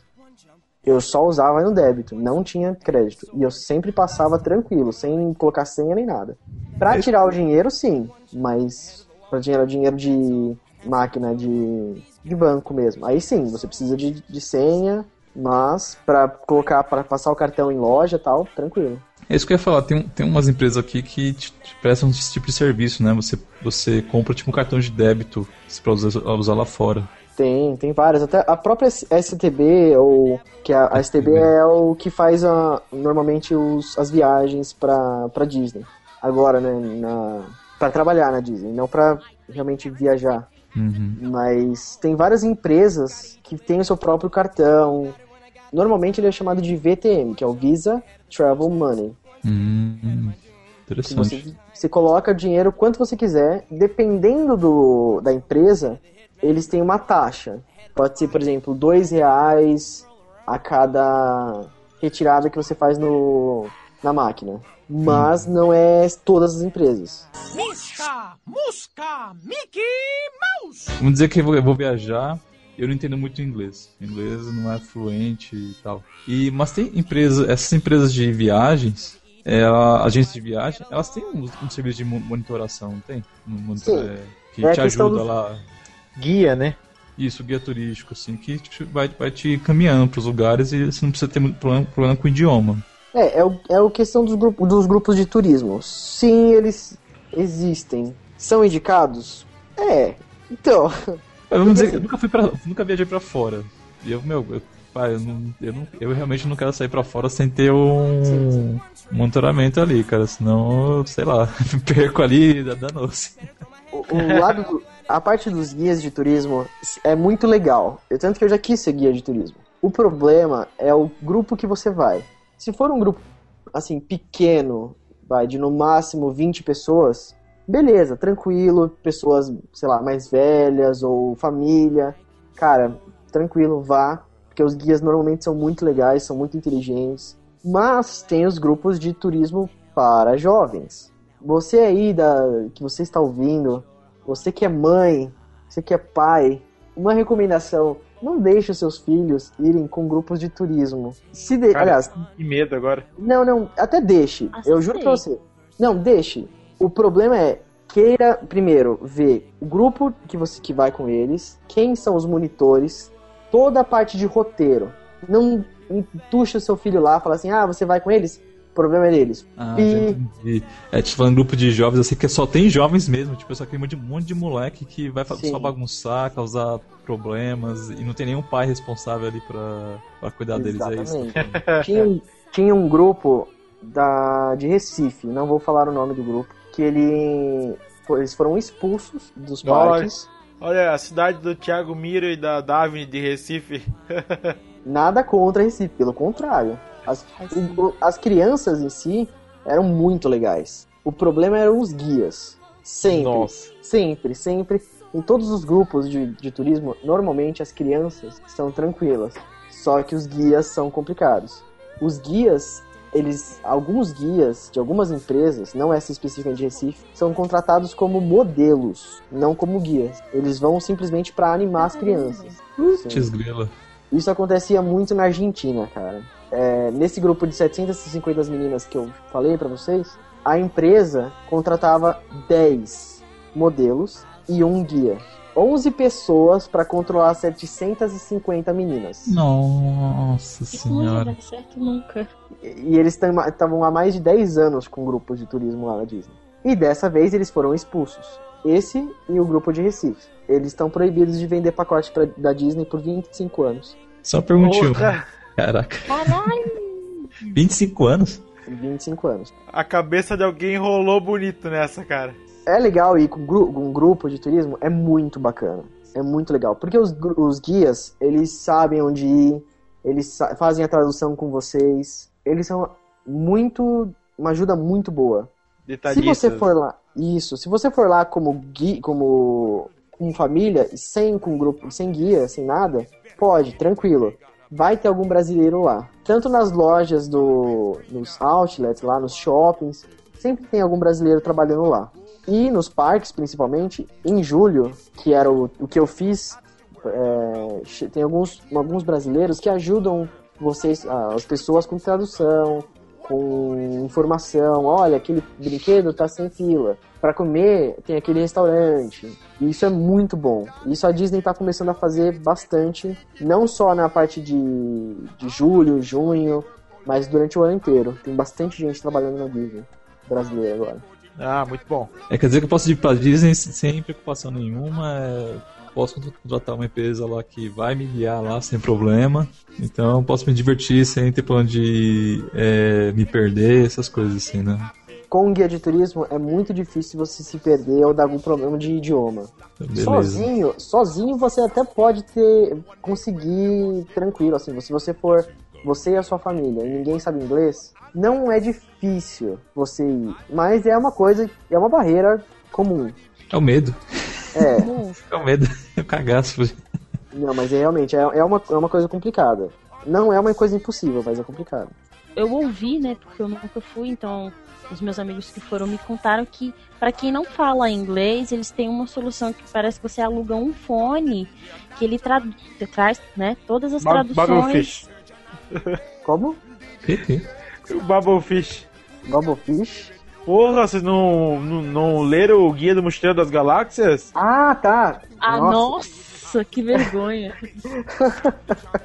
Tá, vai lá, continua. que ele, né, como eu estava dizendo, ele traz a. Ele vem com as traduções das atrações dos parques para você ouvir. Aí qual seria o processo para alugar? Porque, se eu não me engano, você aluga, né? Sim. Então, esse esse fone de ouvido, ele ainda tá em, em fase de crescimento. O lado positivo é realmente, ele tem esses fones de ouvidos, por exemplo, no Magic Kingdom eles têm, no Epcot eles têm. Não sei se no Animal Kingdom ele já tem, mas quase todos os parques eles já têm. O problema maior é que não são todas as atrações. Por quê? Porque a maioria é show, tem vários que são shows, tem vários que são os próprios personagens falando. Por exemplo, tem uma atração no Magic Kingdom que é dos Monstros S.A. Que os personagens do Monstros S.A. fazem um stand-up pra vocês. E o problema é que é um stand-up muito improvisado. Então não tem como traduzir na hora. Ah, sim. Então é uma- são atrações que não podem ter esse tipo de utensílio. Tem outro, uma outra atração que é um show de música, que é com as músicas da Disney, só que não são todas em inglês. E é só música. Então eles não vão traduzir a música em português. Mas realmente, tem algumas atrações que eles têm o fone que ajuda. Esse fone ajuda bastante. Você pode ir em qualquer, em qualquer parque tem um, um centro para os guests, que são os- eles são chamados de guests, que é convidado. Você não é visitante, é um convidado. E você pode ir lá no centro e você pode alugar. Agora eu acho que tá mais ou menos uns 60 dólares para alugar. Mas Caralho, velho! 60 dólares para você alugar. Quando você devolve o fone, eles te devolvem o dinheiro. Ah, Ah, garoto. Pra você não destruir agora. o fone. Não, é tranquilo. Mas eu não tenho, eu não lembro agora se é 60 dólares. Agora, da última vez que eu fui, eu não, não prestei atenção nessa parte. Por que, que eu não prestei atenção? Porque agora, com esse boom de brasileiros indo lá, é, muitas atrações foram feitas. Por exemplo, tem uma atração lá que é um show, que é um dos maiores shows do, da Disney. A atração em si não tem como traduzir porque é um show realmente não tem palavras, não é uma é, é um show de fogos e tal. Mas é, tem uma arquibancada. Para você sentar na arquibancada e tal, tem a indicação em inglês, espanhol e agora em português. Então eles falam, olha, é, você que está aí prestes a, ao- a assistir o show, sentem-se, dê espaço para a pessoa do lado, não pode fumar, não pode fazer tal coisa, tem que fazer isso, isso, isso. Então eles dão as indicações em português. Algumas atrações já tem isso também gravado em português. Bem melhor, né? Bem melhor. Que agora tem muito, tem muito isso de brasileiro. o- lá, então eles têm que fazer isso. Misca, Musca, Mickey Mouse. Então depois que aí o sujeito se preparou pra ir pra Disney, que ele foi lá, tirou o visto, passaporte, tal, ele chegou lá na Disney. Então você como trabalhou lá, qual que é a atração, o parque que você gosta mais, que você gostou mais, que você tem alguma história pra contar aí desse parque, assim, que é uma curiosidade? Olha, eu trabalhei nos- em dois parques. Eu trabalhei no Epcot e trabalhei no Magic Kingdom.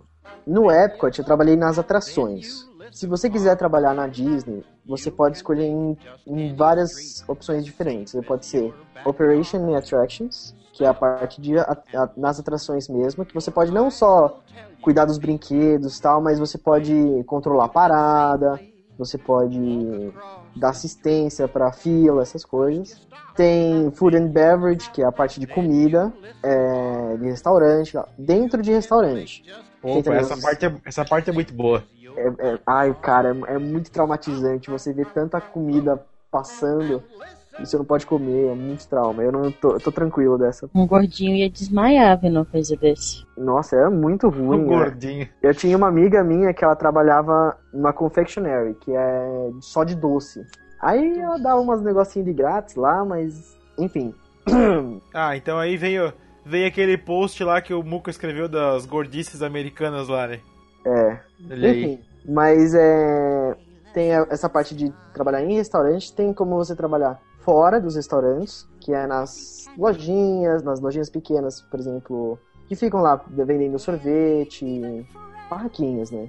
E tem as coisas de hotéis, tem as partes do de housekeeping, que é você trabalha como praticamente uma arrumadeira, camareira, né? Camareira? Uma faxineira da Disney. Faxineira. Só que esse normalmente a galera não escolhe, porque fica no hotel, fica fechado de, de contato com as pessoas, então você não vai lá trabalhar mesmo, você não vai é, aproveitar a experiência. Falar com o povo, né? Exatamente. E tem Entendi. os realmente os entre aspas faxineiros da, nos parques, que são as pessoas que vão lá é, limpar o chão, que vão limpar o vômito da galera que vai lá vomitar.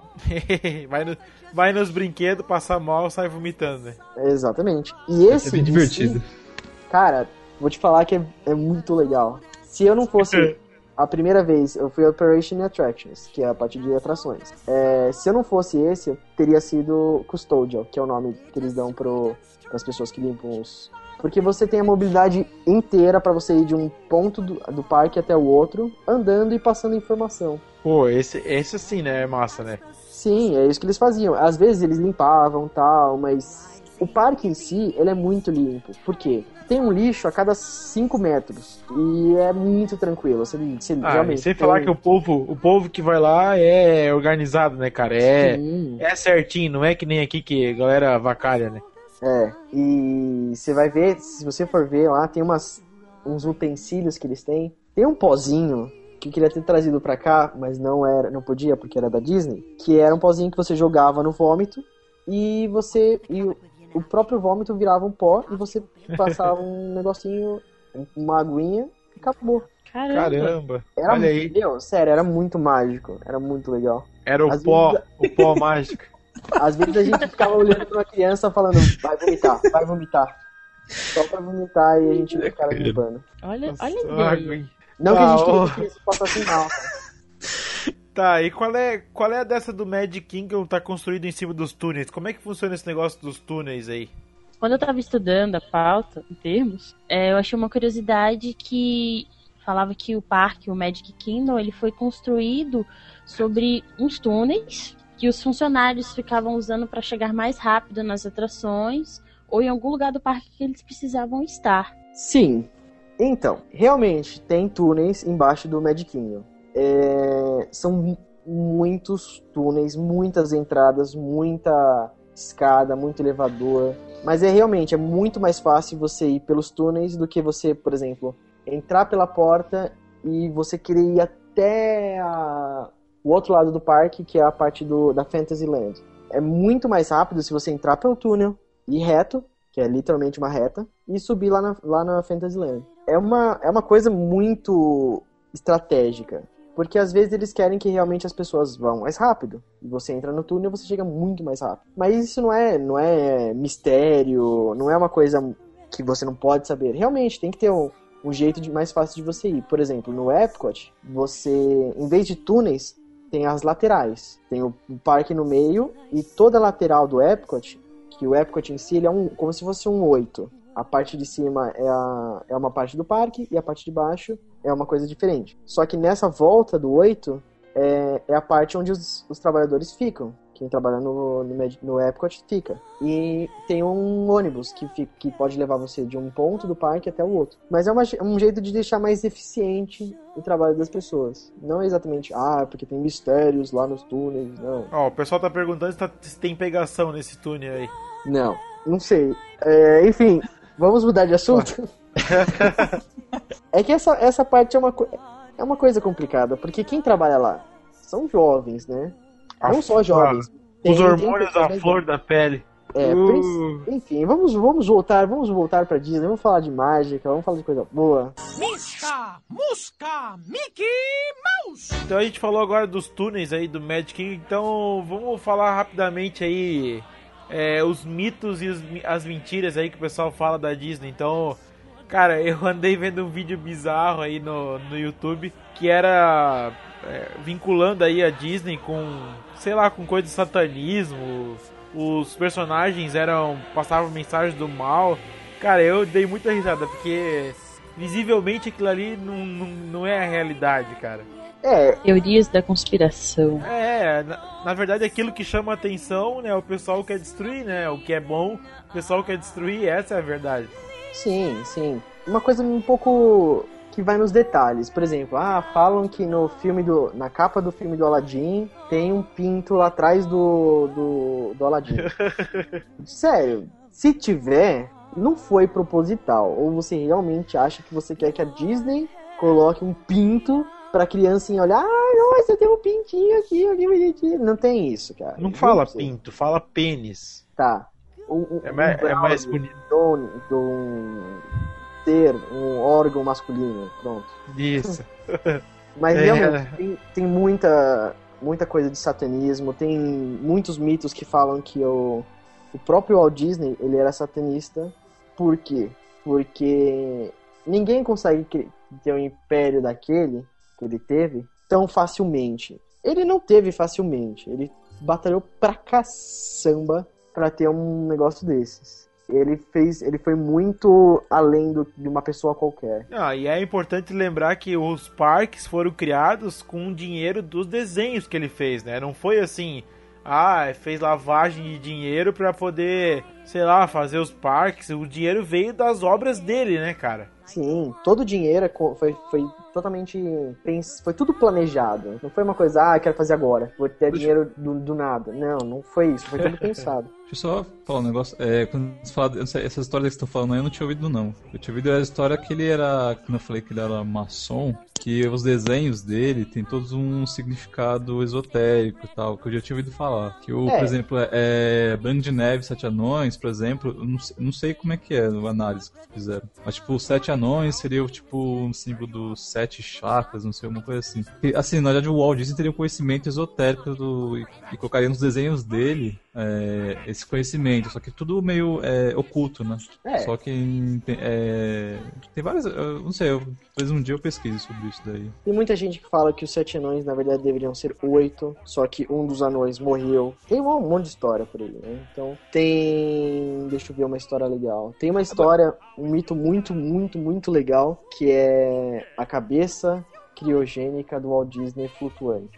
Como é que é o É isso que negócio? eu queria saber. É, isso que você queria saber? É, eu perguntei lá no início, mas acho que ninguém me ouviu. Ah, desculpa. É que na verdade, assim, tem uma lenda que diz que o Walt Disney foi congelado e manteve o seu corpo no em um dos túneis do Magic Kingdom. Ai, caralho. Por Eu quê? já ouvi diferente. Diga, então conte a sua versão. A versão que eu ouvi é que ele, né, quando ele faleceu, ele mandou congelar só a cabeça dele, porque no futuro é, haveria uma tecnologia que construiria um corpo que colocaria a cabeça e ele tipo, reviveria. Foi essa que eu escutei. Sim, sim. É que tem é, mitos, né? Tem, tem vários. O problema é que, assim, por como, como saiu isso daí do criogenicamente congelado? É que, na verdade, o, é, o Walt Disney ele morreu logo depois de começarem a ter essas pesquisas da congelamento criogênico. Eu não lembro como fala. Como É, fala? isso Criogenia. mesmo. É isso mesmo, criogenia. Criogenia, né? Então, é, tinha uma, uma empresa montando bem perto, acho que era em, na, na Califórnia, onde ele tinha casa, que estava montando essa pesquisa. E ele morreu logo depois de terem construído a primeira, a primeira empresa mesmo de criogenia. Todo mundo fala que esses fatos tiveram ligação, como se ele fosse uma cobaia. Foi uma coincidência extraordinária, que eles, na hora que... Na, tipo, acho que três dias ou quatro dias depois dele morrer, abriu essa empresa. Então muita gente fala que o, o cérebro dele tá congelado, ou a cabeça dele tá congelada, o corpo dele tá congelado, e tá mantido no Magic Kingdom. Tanto que tem muita gente que fala que tem um brinquedo lá no, no Magic Kingdom que chama It's a Small World, que até a gente tem aqui no Hopi Hari do, de São Paulo, um bem parecido, é uma atração, aliás, na verdade, copiada da, do Walt Disney. E tem um, é, que é uma atração que você passa com um barquinho e tem várias criancinhas de robôs, assim, dançando e cantando uma música. E dizem que dentro de um boneco desse está o cérebro do Walt Disney. Ai, caralho. Não, é muita, Caramba. é muita loucura isso, cara. É Mas muita- tudo bem. Muita É uma coisa, viagem. uma coisa muito sem sentido, assim. O pior é que tem gente que realmente vai atrás disso e consegue criar uma lenda mirabolante. É, tem gente que acredita.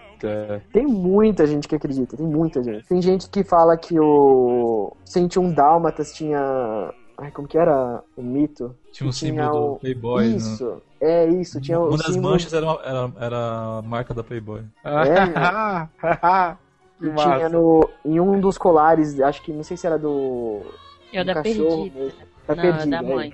Da mãe do, do 101 Dálmatas tinha um, uma, uma notinha, um- alguma coisa escrita. Só que ninguém realmente sabia o que que era. Aí falaram que era Beach and Heat, significa vadio e quente, ou vadio e gostosa, sei lá. É uma coisa tipo, sem sentido, sabe? Não é... Como que uma pessoa pode realmente pensar nisso, sabe? É, Agora, não, só um- mais uma teoria, né? Um mito, que eu acho que é o mais conhecido, que é o do filme Rei Leão. Que é na hora Sim, que o sim. Simba deita lá, que sobre o pozinho lá, as florzinhas, que tem escrito sexo, né? No caso, sexo. Eu acho que essa é a mais conhecida. Eu falei, quando eu Essa, tinha o filme, eu fiz isso várias vezes, né? É mentira, né? Criança. Cara, não tinha ouvido falar disso aí, não. Como é que é? Você Nossa, é fez das isso várias vezes. Tipo, ficava, porque, né, videocassete, criança, eu não, não sabia mexer direito. Então você ficava Ufa. passando devagarzinho pra ver se aparecia e ficava pausando, sabe? Pra ver se. Mas nunca apareceu nada. Esse Léo, eu te falo. Cara, tem, tem uma... Só o Mikael pegou, só o Mikael pegou. É tudo bem. tem uma um- muitas pesquisas, tem muitas muitos trabalhos de trabalho de conclusão de curso de psicólogos que eu já pesquisei que falam como a Disney conseguiu deixar transformar tudo em uma coisa machista. Porque sempre tem a princesa que é bonitinha, que é o formato das mulheres, com o príncipe, que é o, o rico, e elas não têm que fazer nada, elas têm que ficar esperando os príncipes chegarem, casarem e viverem felizes para sempre. Como Ah, se fosse uma, uma, uma versão ma- machista da sociedade. Ah, pera, nem versão machista, versão. é a época, né, cara? É, é uma coisa muito de, de época, é uma coisa que de criança, para criança ficar toda. E nem, "Oh, nem que só a feliz." época, é, as histórias medievais, histórias é, já escritas há muitos séculos já, e sempre teve isso. Sempre foi Sim. assim, o, o homem salvar a mulher, né? Tem outras Homem- pesquisas que falam que a Disney conseguiu transformar o homem numa versão mais afeminada, porque as músicas da Disney são mais afeminadas, aumentou o número de homossexuais. Caraca. Disney. É uma coisa. Cada um vê de um jeito diferente, cara. É, A a- é uma paranoia.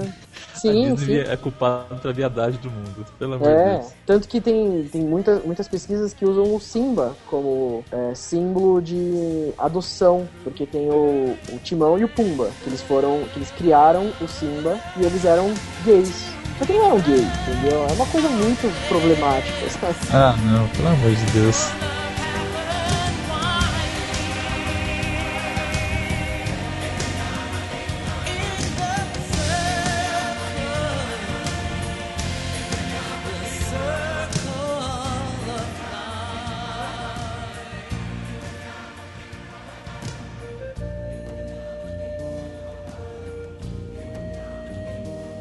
Bom, então a gente fez aí um apanhado aí da, da Disney, né? Um resumo geral, eu acho, acho que ficou bem legal aí. E deixa aí os. Né, pedir pro pessoal deixar os comentários aí, as dúvidas, né? Que daí o Muca pode estar respondendo pra eles, né? A gente acabou não perguntando tudo que dá pra perguntar aqui, porque a gente tem um tempo meio reduzido, né? É, alguém quer fazer uma consideração final aí? É, falar que só gostei muito, cara, das informações aí. Fiquei com vontade mesmo de visitar a Disney. E o principal, principal problema meu era essas questões de documentação, dinheiro, essas coisas assim. Foi esclarecido aqui.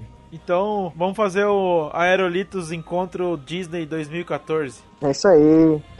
Gostei da ideia. Posso fazer só um comentário de curiosidade? O- Ok, pra gente finalizar o programa então. Na época da, da, da, guerra, da Segunda Guerra Mundial, os Estados Unidos precisavam de um, de um link com o Brasil, pra chamar o Brasil pro lado dele. E eles usaram o Walt Disney pra criar um personagem brasileiro pra chamar o- os brasileiros pra Disney. Quem era? Zé Carioca. O Zé Carioca, ele- que lá nos Estados Unidos ele é chamado de José Carioca, José Carioca, ele foi usado pra chamar o Brasil pro lado, posi lado positivo, lado dos Estados Unidos. Tanto que tem uma atração nos Estados Unidos, no- na Disney, no Epcot, que é onde eu trabalhei pela primeira vez, que chama Três Cabaleiros. É o Zé Carioca, o Pato Donald e mais um personagem X que é mexicano. E eles estão na- no pavilhão do México. Muita gente dos Estados Unidos, muitos americanos, acham que o Zé Carioca é mexicano. Ai, que podre. É, sim, sim. O, o- a visão que os Estados Unidos têm do Brasil não é aquela, aquele problemático. Ah, mulher é tudo puta, mulher é tudo. Ah, desculpa, deixa eu refazer. Ah, mulher é tudo fácil, mulher é tudo fácil, mulher Para, brasileira- para, para. Revo- Volta de novo, volta de novo. Não é isso ainda. Tá, deixa eu. Tentativa 3. Vai. A visão que os americanos têm do Brasil não é aquela péssima que todo mundo acha que mulher é tudo carnaval. Tem a, a- a- as mulheres do carnaval são sim todo dia. Tem macacos pelo Rio de Janeiro. Não, eles não têm esse pensamento. Só que eles não têm o pensamento correto. Eles não acham que, por exemplo, São Paulo, ele tem literalmente a cara de Nova York, entendeu? E eles não acham que tem esse, esse link que eles acham. que- Caos. É, sim. Nova York também o caos é assim. Enfim, a visão que os, os americanos têm não é ruim, é só diferente. Aquele programa do, dos Simpsons que teve aquela vez lá é, corresponde à realidade? Eles pensam daquele jeito mesmo ou não? Alguns, alguns sim. Ah. Tem gente que, que acha que a gente fala espanhol, tem gente que, fa- que acha que a gente Ah. fala de brasileiro. Normal. Não português, brasileiro. Se alguém quiser me perguntar alguma coisa, pode perguntar nos comentários que eu respondo na hora. Bom, galera, esse foi o nosso episódio aí sobre a Disney. Esperamos que vocês tenham gostado e valeu, até mais. Um abraço. Até mais. Até, comentem, mandem e-mail, fala com a gente aí.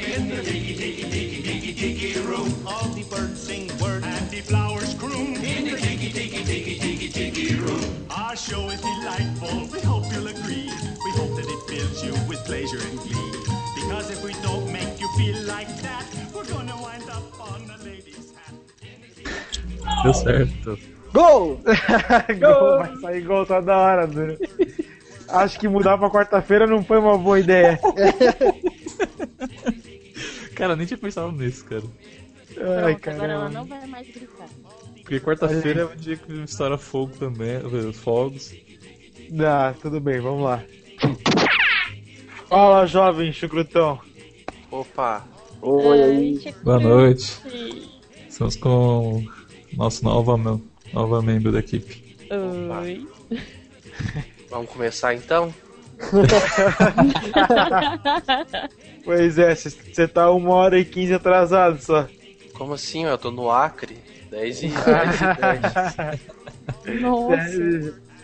ah, entendi. Tá bom. Ó, Não, cara, meu- vocês já estão encerrando já?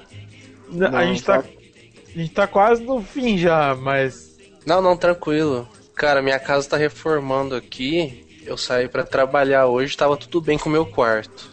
Quando eu cheguei, cara, tava tudo desmontado. Nossa. Porque estão pintando por dentro de casa. Tava tudo revirado, cara. Tudo sujo de pó branco do povo lixar a parede. Meu Deus do céu. Nossa. Tipo, não tinha nada ligado no lugar. Não tinha nada no lugar, nada ligado, tudo sujo. Eu tive que limpar pra conseguir montar. Eu acabei agora só. Foi mal aí. Não, não, tranquilo, tranquilo. Não, fica, fica de boa, tranquilo. Só entrei pra pedir desculpas para todos. ah, para, para. Que lindo. Tranquilo. Beleza. Vou pôr RH lá então. Fica aí. Fica, fica aí, fica aí, fala alguma coisa aí no meio. Alguém quer mudar a sua frase de entrada? Quiser falar agora, pode falar. Já que vocês quiseram fazer diferente aí. Mundo Oi, eu sou o Muca e eu curto o pozinho da Disney.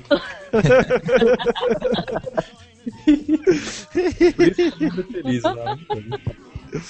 É, mataram, é por isso que todo mundo é feliz lá na Disney, por causa do pozinho mágico. Alguém Cara, devia É isso que eu ia perguntar, que eu pauzinho. esqueci. Se todo não mundo curto. realmente é feliz daquele jeito que o pessoal fala. Sim, Feliz, indo pra parede. sim.